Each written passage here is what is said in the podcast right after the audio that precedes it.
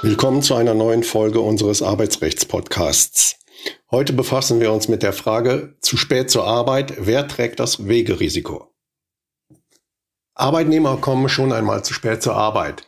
Es stellt sich dann die Frage, ob die verlorene Arbeitszeit nachgearbeitet werden muss oder ob der Arbeitgeber das Entgelt kürzen kann. Für den Arbeitgeber stellen sich die gleichen Fragen. Der Mitarbeiter kann möglicherweise sogar abgemahnt oder gar gekündigt werden. Grundsätzlich muss der Arbeitnehmer dafür Sorge tragen, rechtzeitig zu Arbeitsbeginn am Arbeitsplatz zu erscheinen. Das sogenannte Wegerisiko trägt der Arbeitnehmer. Denn im Arbeitsrecht gilt der Grundsatz, ohne Arbeit kein Lohn. Es ist nun zu unterscheiden, ob der Grund für die Verspätung ein allgemeiner ist, der eine Vielzahl von Personen betrifft, oder ob es sich um einen Grund handelt, der allein in der Person des Arbeitnehmers liegt. Paragraph 616 BGB bestimmt, dass der zur Dienstleistung Verpflichtete des Anspruchs auf die Vergütung nicht dadurch verlustig wird, dass er für eine verhältnismäßig nicht erhebliche Zeit durch einen in seiner Person liegenden Grund ohne sein Verschulden an der Dienstleistung gehindert wird. Die Vorschrift verpflichtet den Arbeitgeber also nur dann zur Fortzahlung des Arbeitsentgelts ohne Gegenleistung, wenn der Arbeitnehmer aus einem in seiner Person liegenden Grund nicht arbeiten kann. Der Verhinderungsgrund muss sich also speziell auf den Arbeitnehmer beziehen.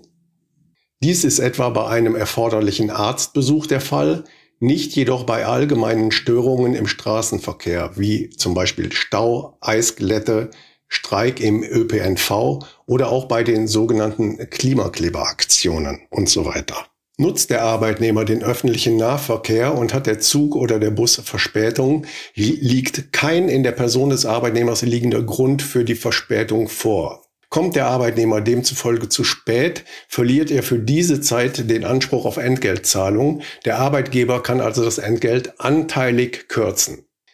Dasselbe gilt natürlich, wenn die Verspätung Folge bei Nutzung eines PKWs oder eines anderen Verkehrsmittels ist.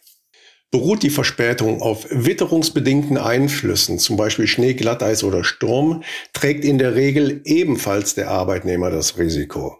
In der kalten Jahreszeit ist regelmäßig mit Schneefall oder Glatteis zu rechnen. Vor möglichem Sturm und Verkehrsbehinderungen durch umgestürzte Bäume wird in der Regel in der allabendlichen Wettervorhersage im Fernsehen oder im Rundfunk gewarnt.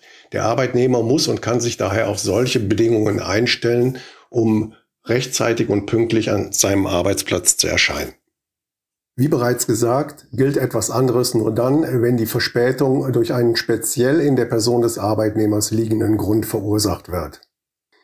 Das ist zum Beispiel eine akute Erkrankung oder der Tod eines nahen Angehörigen, die notwendige Pflege eines erkrankten Kindes oder auch ein Verkehrsunfall. Der Grund darf aber nicht schuldhaft durch den Arbeitnehmer verursacht worden sein. Aber selbst wenn die Verspätung ihren Grund in der Person des Arbeitnehmers hat und kein Verschulden vorliegt, kann es dennoch dazu kommen, dass dem Arbeitnehmer ein Vergütungsanspruch nicht zusteht. Die Vorschrift des Paragraphen 616 BGB ist nämlich abdingbar. Das bedeutet, dass Arbeitgeber und Arbeitnehmer in einem Arbeitsvertrag vereinbaren können, dass die Vorschrift des Paragraphen 616 BGB nicht zur Anwendung kommen soll. Natürlich kann das auch in einem Tarifvertrag oder in einer Betriebsvereinbarung geregelt sein.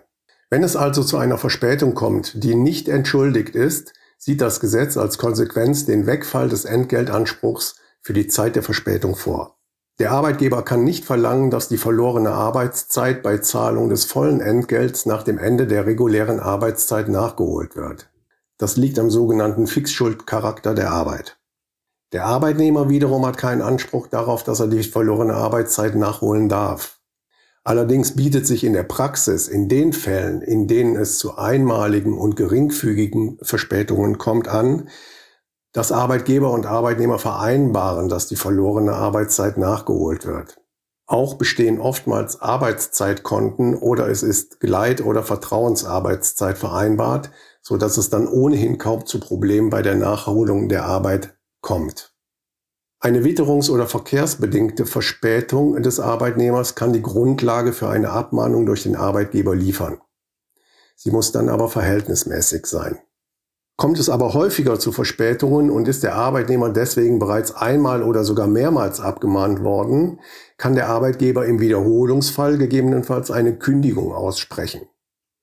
Folge kann dann auch eine Sperrzeit und eine Minderung der Anspruchsdauer beim Bezug von Arbeitslosengeld sein. Wenn Sie Fragen zum Thema Arbeitsrecht oder einen Themenvorschlag haben, können Sie uns auch gerne eine E-Mail an kanzlei.ra-potras.de senden.